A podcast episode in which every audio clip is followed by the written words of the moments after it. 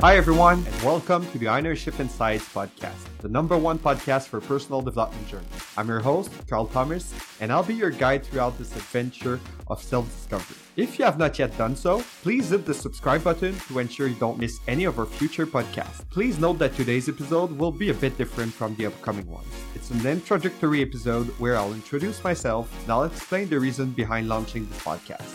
The concept is quite simple.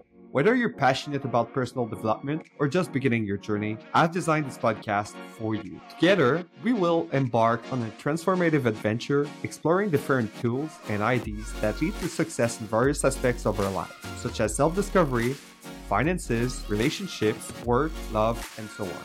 Regarding a structure, I'll be delivering two new podcasts per week on Mondays and Fridays in both English and French with a duration of 10 to 20 minutes. So, without further ado, let's embark on this inspiring journey with the first episode of Ownership Insights. Strap in because your path to self discovery starts now.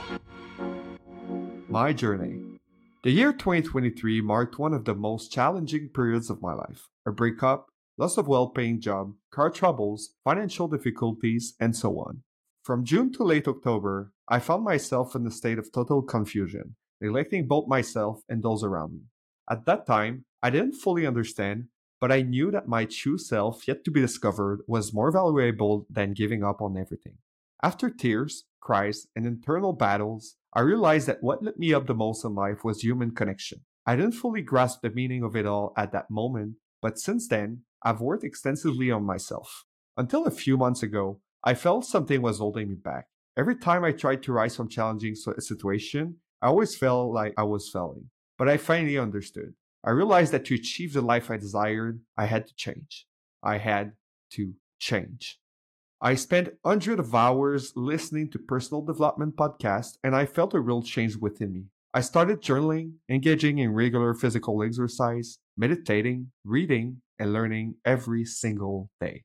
It's a bit embarrassing for me, but just two months ago, I had never completed reading a book in my life. Now, I read an average of two books per week, or four if you include audiobooks. From books on personal development to business, marketing.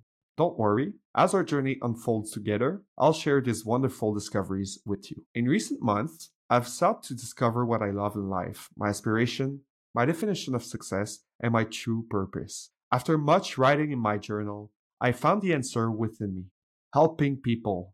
It's now clear to me that I want to contribute to helping others in my own way with my worldview. I've read so many books and learned so much that I want to share with you because it's bubbling inside me. I realize that the best thing I can do is share my knowledge and experiences. And just so you know, regardless of what has happened in your life so far, know that it is never too late to take control. I'm extremely happy that you've decided to embark on this transformational journey with me. You'll see, you won't regret it. Don't forget to subscribe to not miss any of our future episodes. I wish you a fantastic day, and I see you soon.